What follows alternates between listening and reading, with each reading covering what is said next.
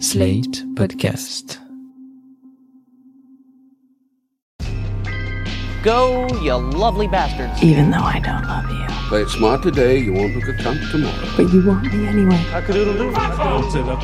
You can't make a tomlet without breaking some grapes.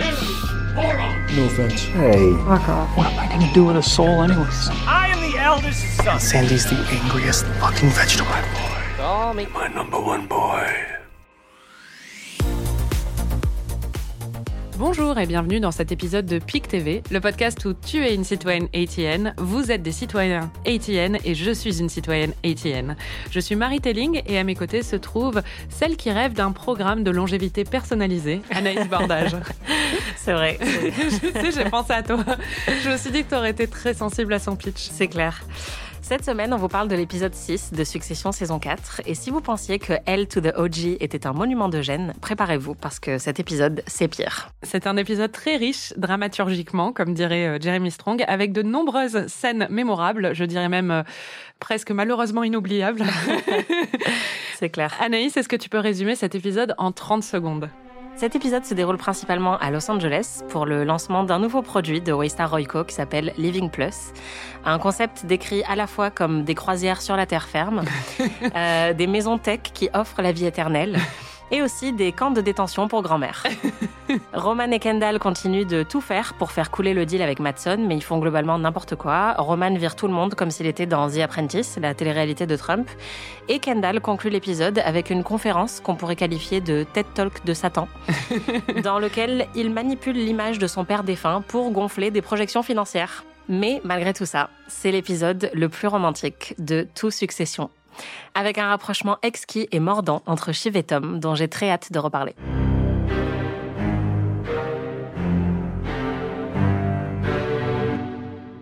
Bon, qu'est-ce que t'as pensé de cet épisode? Bah, je l'ai trouvé très bien. C'est un peu ce qu'on répète à chaque semaine en ce moment, mais c'est un très très bon épisode. Ce qui m'a beaucoup plu dedans, c'est que c'est un épisode où il y a beaucoup de confrontations qui sont plus brutes et plus euh, sincères que dans beaucoup d'épisodes de Succession. Là, euh, je pense à l'échange entre Roman et Jerry, la conversation entre Tom et Shiv. Beaucoup de conversations, en fait, dans cet épisode sont très franches et sans le sarcasme qu'on a l'habitude de trouver dans Succession. Et hum, bah, ça prend de court. On n'a vraiment pas l'habitude. Et donc, moi, ça m'a beaucoup frappé. Enfin, je sais pas si c'est un truc que tu as remarqué aussi dans l'épisode, mais En fait, ce qui m'a marqué, c'est déjà ma réaction pendant l'épisode où j'avais un sourire tout le long, voire un rire la plupart du temps, et j'étais hyper gênée par beaucoup de moments où je m'étais pause et j'avais peur de regarder la suite. Pour moi, c'est vraiment un des meilleurs épisodes de Succession, je pense. J'avais une joie en le regardant que j'ai pas souvent devant un épisode de télé en général et même devant Succession que j'adore, c'est rare qu'il m'amène vers euh, de tels euh, niveaux de jouissance quoi. C'était vraiment exquis à regarder et les scènes entre Shiv et Tom sont incroyables. Enfin Oui. quand ils se mordent, c'est euh, C'est ça, j'allais te demander parce que quand tu dis ça, moi c'est vrai que j'ai un peu ressenti ça aussi. J'avais un sourire béat devant l'épisode et c'est notamment ces scènes-là entre Shiv et Tom qui jouent beaucoup pour moi. Succession, il y a quasiment jamais de tension sexuelle dans cette série. Et là, je pense que c'est un des rares épisodes où il y a une vraie tension sexuelle qui est aussi teintée de romantisme parce que il y a Shiv et Matson, mais Shiv et Tom, c'est quand même euh, autre chose. Il y a un vrai passif. Et en plus, il est réalisé par euh, Lawrence Cafaria qui a euh, réalisé Queens ou Hustlers en anglais, le film de stripteaseuse avec Jennifer Lopez qui était très bien, qui a aussi réalisé d'autres épisodes de Succession. Et là, en fait, ces scènes-là, elles sont vraiment très intimes, très tendres, très émoustillantes. Et donc, je pense que ça joue beaucoup dans l'appréciation de la série parce qu'on est très loin de la froideur que beaucoup des épisodes de Succession ont. Par contre, moi, la tension sexuelle entre eux, je la vois, mais j'y suis pas forcément sensible parce que c'est vrai que c'est pas un couple qui me m'émoustille, en tout cas. Je sais que c'est peut-être ton cas. mais- non, enfin, je dis tension sexuelle et romantique, quoi. Mais Oui, il y a oui. une certaine, enfin, il y a un flirt permanent dans tout l'épisode. Non, mais c'est ça. C'est-à-dire que l'épisode, je dirais qu'il est à 50% flirt. Toutes les scènes qui euh, sont avec Shiv, sauf les scènes qu'elle partage avec ses frères, où là, c'est vraiment juste presque de l'agressivité, Mm. teintée toujours de tendresse. Mais ce que j'ai adoré, justement, c'était aussi toute la deuxième moitié de l'épisode, euh, enfin, les deuxièmes 50% de l'épisode, qui sont juste de l'agressivité et de la gêne à euh, 150%, quoi. Mm. Et vraiment, les scènes où Roman est en roue libre et vire tout le monde, c'est hilarant et en même temps extrêmement gênant. Les scènes de Kendall, c'est juste, t'as envie de t'enterrer six pieds sous terre, mais en même temps, tu as envie de ne jamais t'arrêter de regarder ça. Donc, il y a quelque chose de très grisant à regarder un- une heure de télé euh, pareil, quoi. Ouais, bah, je me suis dit en le regardant que là, on vient d'enchaîner deux des plus grandes spécialités de succession, qui sont la retraite slash voyage à l'étranger et la conférence. Et en fait, il y a des moments de conférence et de prise de parole en public dans Succession qui font partie des moments les plus gênants Oui, bah et oui. aussi les plus mémorables et les plus jouissifs de la série. Et c'est vrai que là, on en a un très très bel exemple. C'était vraiment exquis.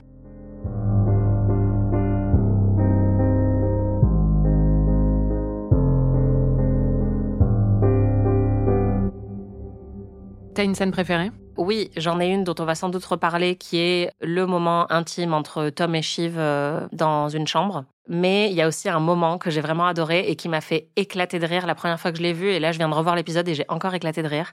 C'est la tête que Kendall fait quand il voit les nuages euh, ou l'absence de nuages sur scène, puisqu'il veut absolument. Il y a des nuages quand même. hein. Voilà, c'est ça. Mais en fait, c'est juste euh, des jets de fumée qui sont vraiment ridicules par rapport à la vision que lui avait projetée. C'est une microseconde, en fait, de silence où on le voit, il a un petit sourire et puis il perd son sourire et ensuite il baisse la tête. C'est, mais du génie comique, en fait. Vraiment, ce, ce moment est génial.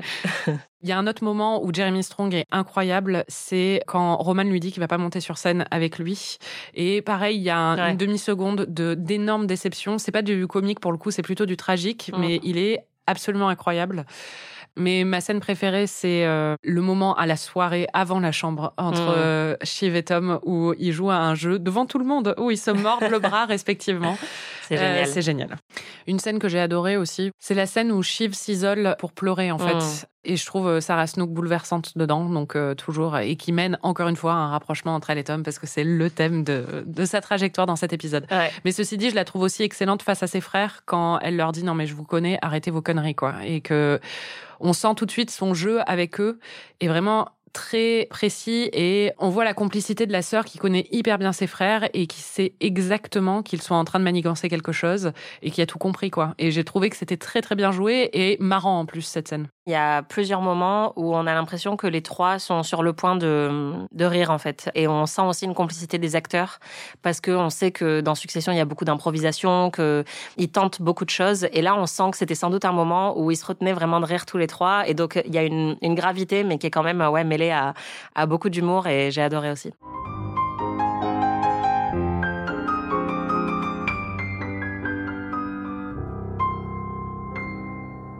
Est-ce que tu penses qu'il va y avoir assez d'Emmy Awards et de catégories d'Emmy Awards pour tout le cast Parce que franchement, dans cet épisode, vraiment, Jeremy Strong, incroyable. Mm. Kieran Culkin, incroyable. Ouais. Shiv, incroyable. Alexander Skarsgård. Alexander Skarsgård, incroyable. Après, lui, il sera dans les guest stars. euh, mais vraiment, il n'y a pas une seule fausse note. C'est époustouflant. J. Smith Cameron aussi, euh, qui a cette confrontation avec Roman, euh, est vraiment euh, exceptionnel. En fait, beaucoup d'acteurs dans cet épisode ont la possibilité de sortir un peu de leur euh, champ habituel et de faire autre chose. Et je pense que c'est aussi pour ça qu'on l'a noté, c'est parce que il y a vraiment cette espèce de, de vulnérabilité à fleur de peau mêlée à beaucoup d'agressivité dans cet épisode qui sont très surprenantes. Ma plus grande question, ceci dit, c'est est-ce qu'ils vont enfin un jour enterrer Logan? Euh, Non, mais parce qu'ils ont fait trois fois le tour du monde quand même clair. depuis qu'il est mort, et il est toujours pas six pieds sous terre, quoi. Mm. La dernière fois qu'on a entendu parler de son cadavre, c'était Connor qui était en train de gérer tout ça et d'envoyer des photos de lui à Roman, mais depuis, on n'a pas de nouvelles. Ouais, et là, c'est vrai qu'on a moins cet effet de timeline qu'on a depuis le début de la saison où on sent que on est sur euh, environ quatre jours, quoi, depuis le début de la saison.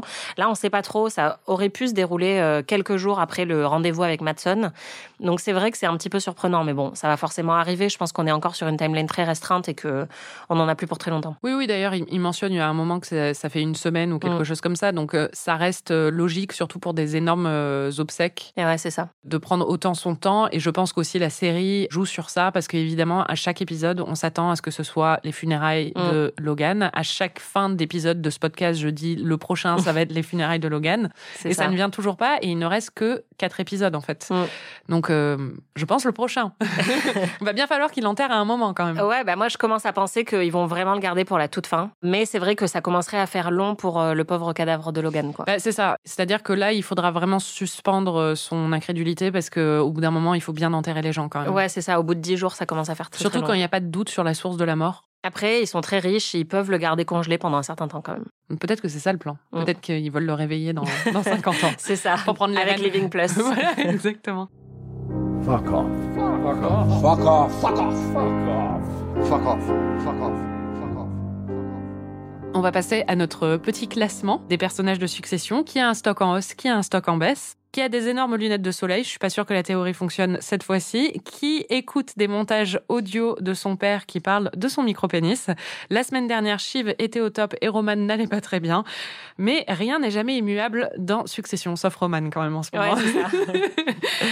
On va commencer par les losers. Anaïs, c'est qui ton avant-dernier loser? Mon avant-dernier loser, c'est le, c'est le. Elle est en le- train de rire à sa propre blague. Ouais, non, c'est même pas une blague, mais c'est, je ris euh, parce que ce pauvre homme, c'est le chef de la régie à qui on demande de construire une maison et de faire apparaître des nuages alors qu'il lui reste 24 heures pour créer une espèce de, de scène incroyable pour la conférence de Kendall. On sent que vraiment le mec est à bout, qu'il en peut plus de ces milliardaires qui lui demandent des trucs euh, complètement absurdes. Donc euh, voilà, je le, je le soutiens. D'ailleurs, c'est un thème dans l'épisode parce qu'à un autre moment, Greg demande à un autre mec de faire un montage qui n'est pas possible de faire, mais qui lui dit de faire. Mm. Et Roman demande aussi à la patronne du studio de ciné de faire, euh, en gros, euh, pleuvoir euh, des succès cinématographiques alors que personne ne veut travailler avec eux parce que c'est des ultra conservateurs. Quoi. Ouais.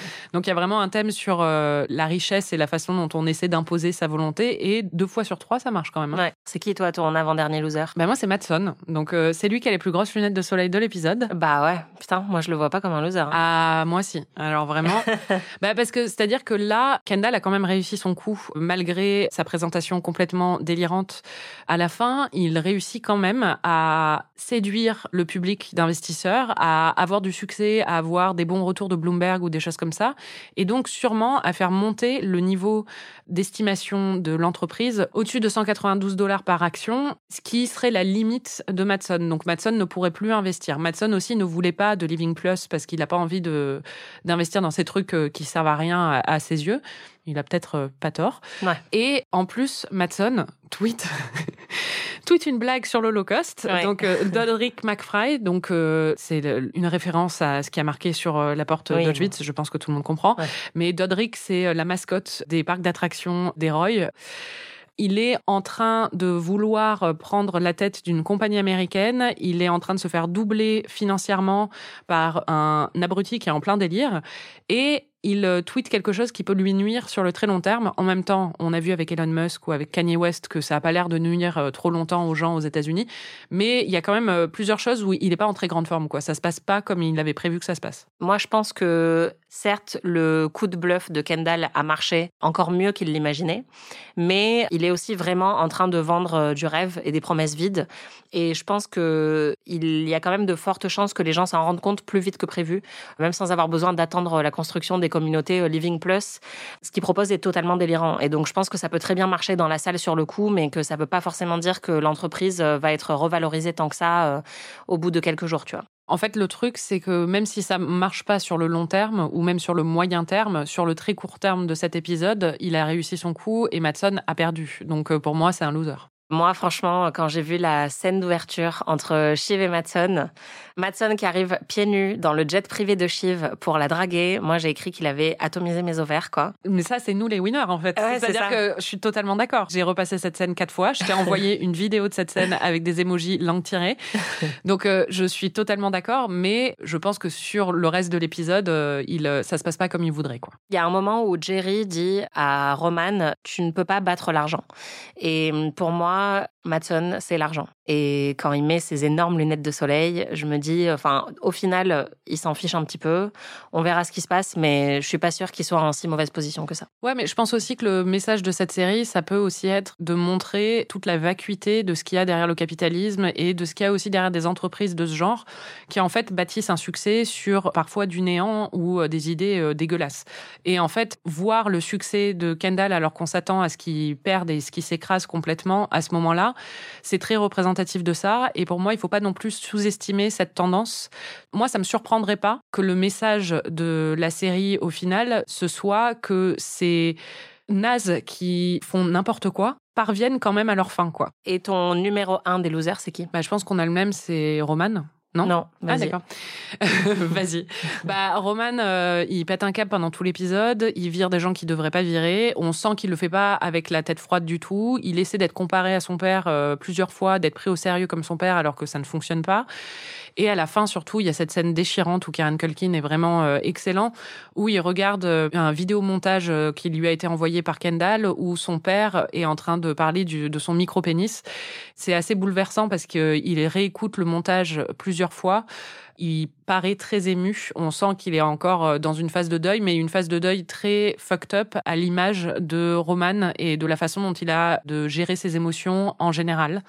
Donc moi, je l'ai trouvé euh, assez pathétique au premier sens du terme dans cet épisode et il mérite vraiment sa place, je pense, euh, en bas du classement. De toute façon, ça fait plusieurs épisodes maintenant qu'il est en bas du classement. On sent que c'est vraiment lui qui gère le moins bien tout ce qui se passe, quoi. La scène où il est en train de regarder la conférence de Ken et à la fin il, il quitte la salle prématurément parce qu'on sent que juste euh, revoir des images de son père et voir comment Kendall a utilisé l'image de son père le bouleverse vraiment et c'est vrai que c'est très très dur à voir.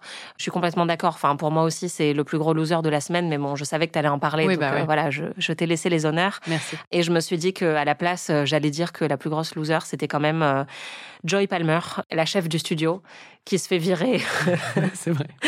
pour rien.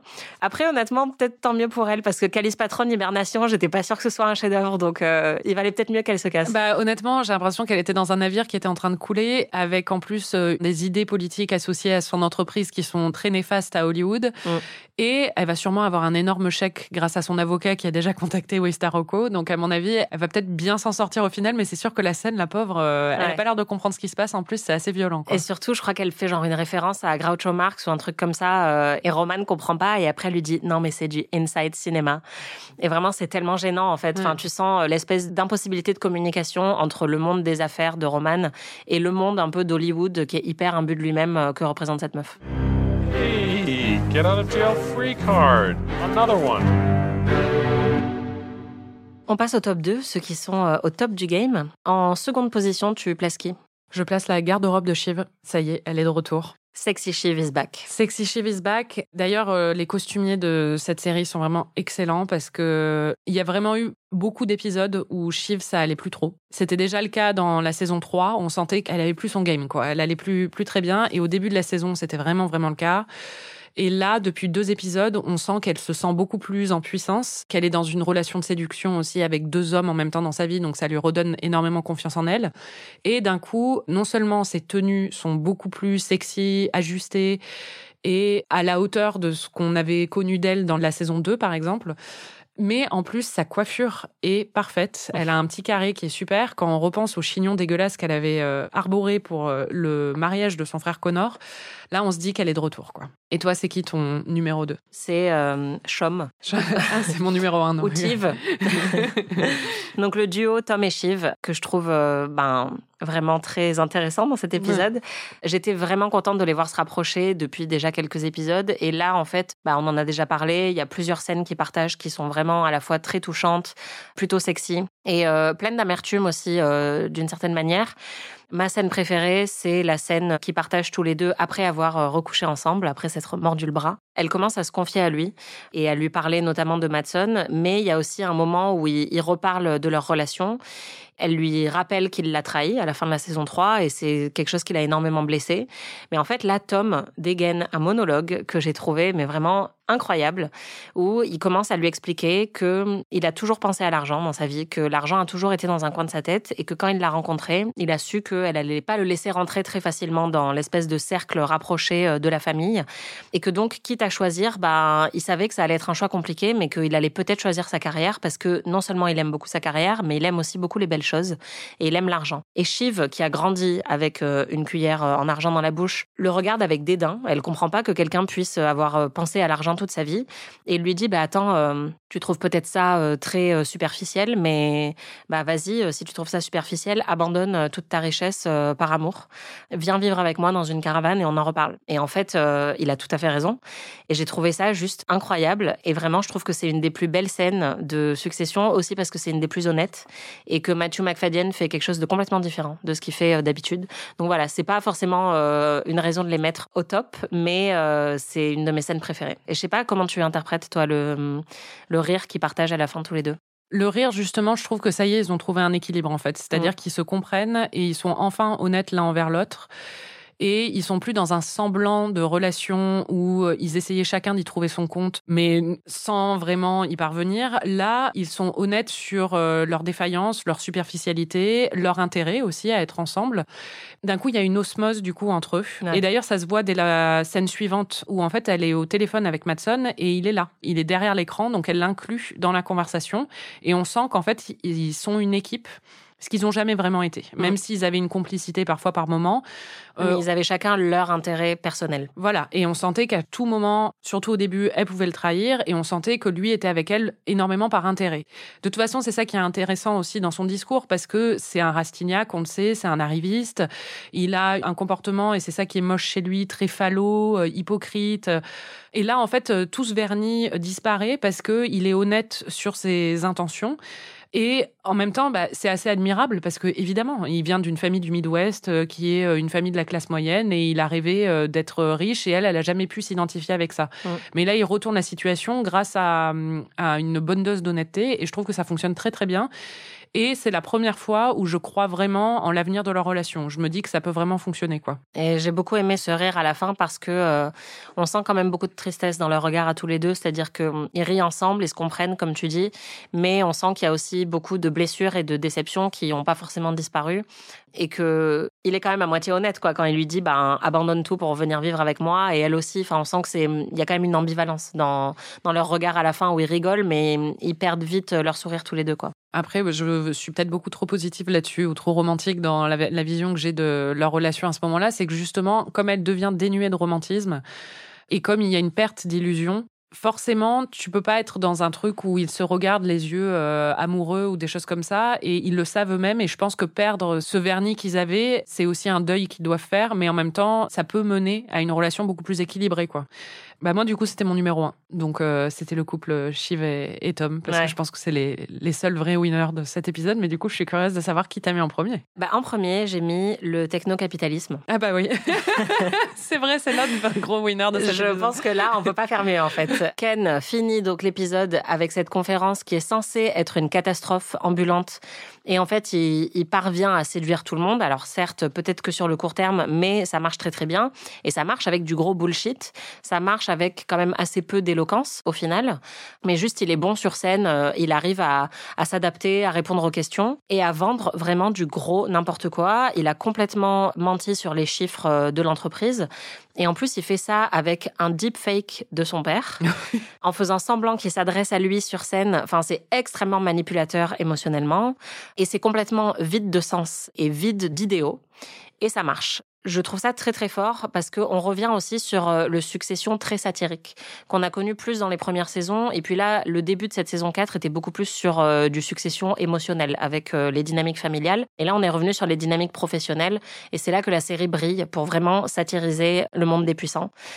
Et là, mais c'est juste euh, exceptionnel en fait. Ce que je trouve très bon, c'est que entre cette scène-là et toutes les scènes où Roman vire des gens, il y a quand même deux parallèles qui sont très flagrants. C'est Donald Trump avec euh, Joy du studio qui dit qu'elle est très inquiète justement pour euh, la démocratie. hein, littéralement, elle dit votre entreprise inquiète vraiment tout le monde chez nous. Et Elon Musk, dont l'incompétence a été prouvée à de nombreuses reprises depuis qu'il a repris Twitter. Et pourtant, ça continue à marcher et ça reste un des hommes les plus puissants du monde.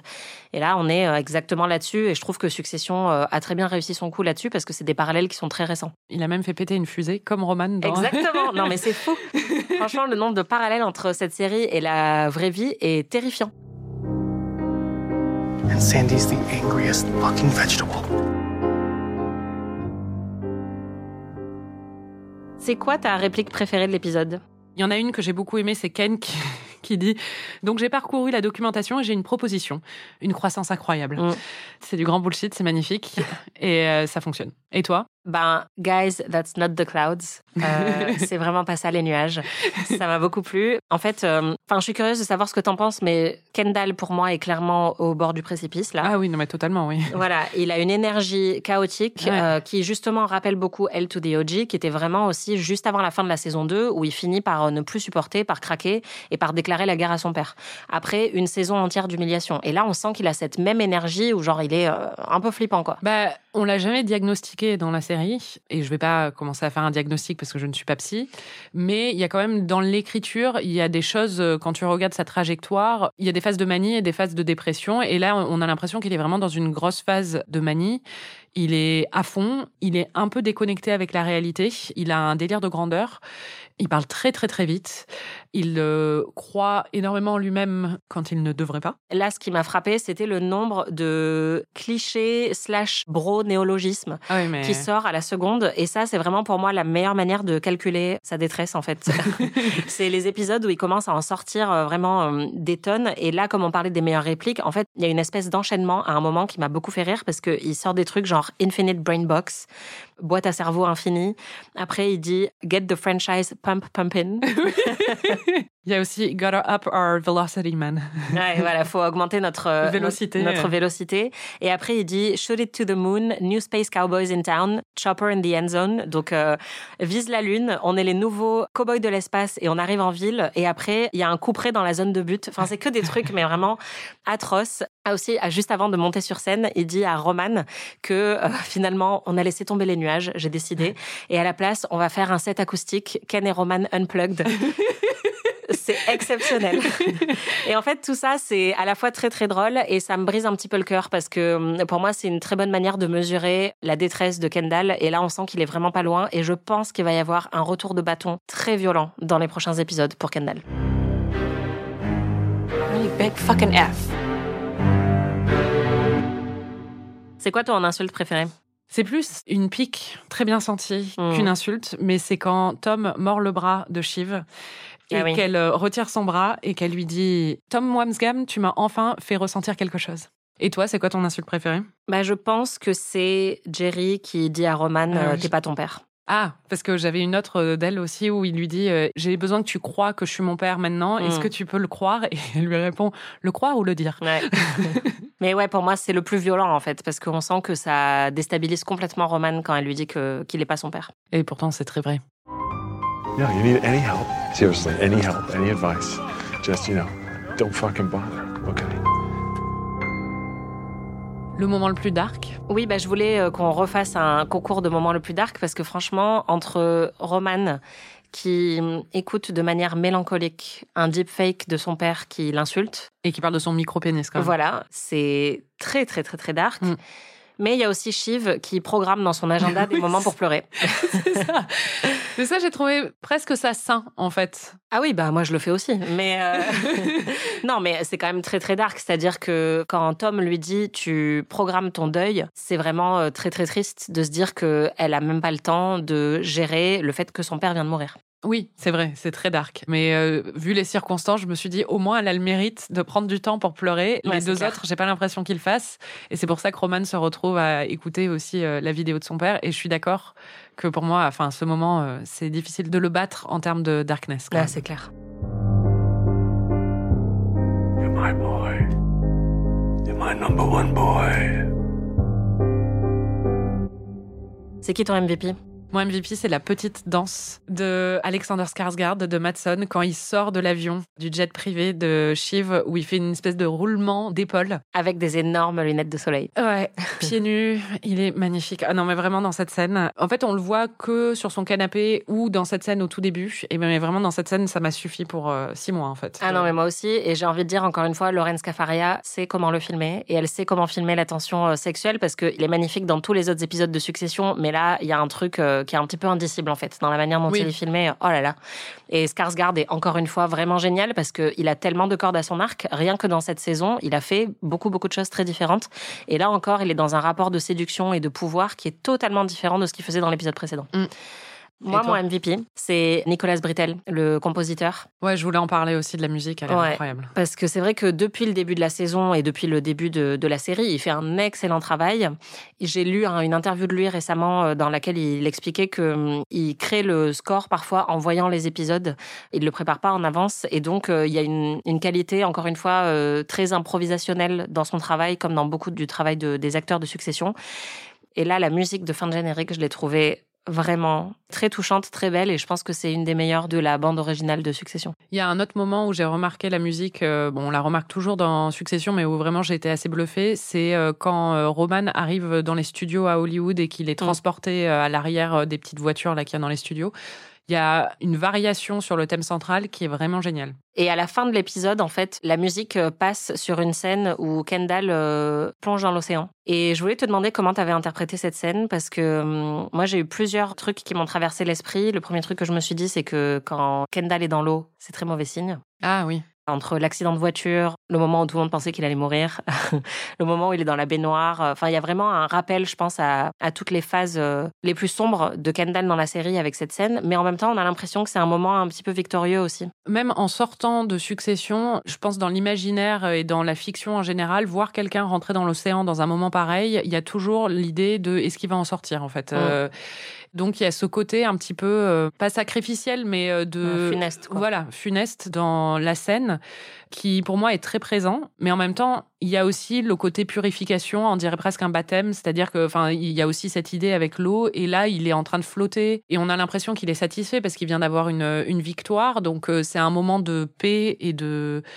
d'harmonie presque pour lui, mais je trouve ça intéressant justement qu'il y ait ces deux aspects qui sont assez présents là parce que comme on connaît Kendall et qu'on a passé tout l'épisode à s'inquiéter un peu pour lui et être un peu paniqué en voyant son paniqué est très diverti mais paniqué quand même en voyant son attitude, le voir rentrer dans l'eau à ce moment-là, même si lui le vit peut-être comme un moment de quiétude, c'est difficile en tant que téléspectateur de pas le ressentir aussi comme quelque chose de plus inquiétant. Ouais, c'est exactement ce que je me suis dit. J'ai pensé à la Renaissance, effectivement, le fait de plonger dans l'eau et de- d'en ressortir comme ça, mais ça m'a fait penser à Mad Men aussi. À chaque fois que Don va en Californie ou quand il avait euh, pitché sa pub euh, où il y a un mec qui part dans l'eau et tout le monde lui avait dit Mec, t'es en train de pitcher une pub sur le suicide, Est-ce que tout va bien dans ta vie? Ça m'a fait penser à ça. Et à la fois, on a l'impression qu'il renaît vraiment depuis la mort de son père. C'est-à-dire qu'il est libéré d'un poids. Et franchement, là, en revoyant, je suis en train de revoir la saison 1 et la saison 2, qui sont vraiment les plus violentes pour lui euh, par rapport à, Logan. Là, on sent qu'il a un, poids un peu qui a été levé. Mais clairement, il y a un aspect très inquiétant. Et je trouve que le, morceau de Nicolas Britell à ce moment-là retranscrit très bien ça. C'est très très beau, mais il y a un petit pincement qui me fait très peur pour les prochains épisodes. C'était PIC TV, spécial Succession. Merci Anaïs. Merci Marie. Et merci à vous les Pickies de nous écouter. On se retrouve la semaine prochaine pour débriefer l'épisode 7. On approche vraiment de la fin. Vous pouvez retrouver tous les épisodes de PIC TV sur Slate Audio ou sur votre appli de podcast préféré. Et si vous n'en avez pas marre de nos voix, n'oubliez pas de vous abonner à notre autre podcast, Ami, diffusé tous les vendredis, dans lesquels on se fait découvrir des œuvres cultes du cinéma romantique et du cinéma d'horreur. Si vous avez aimé ce podcast, parlez-en autour de vous et n'hésitez pas à nous mettre 5 étoiles et un petit commentaire. À très vite! PIC TV est un podcast d'Anaïs Bordage et Marie Telling, produit par Slate Podcast, direction éditoriale Christophe Caron, production éditoriale, prise de son et réalisation Aurélie Rodriguez.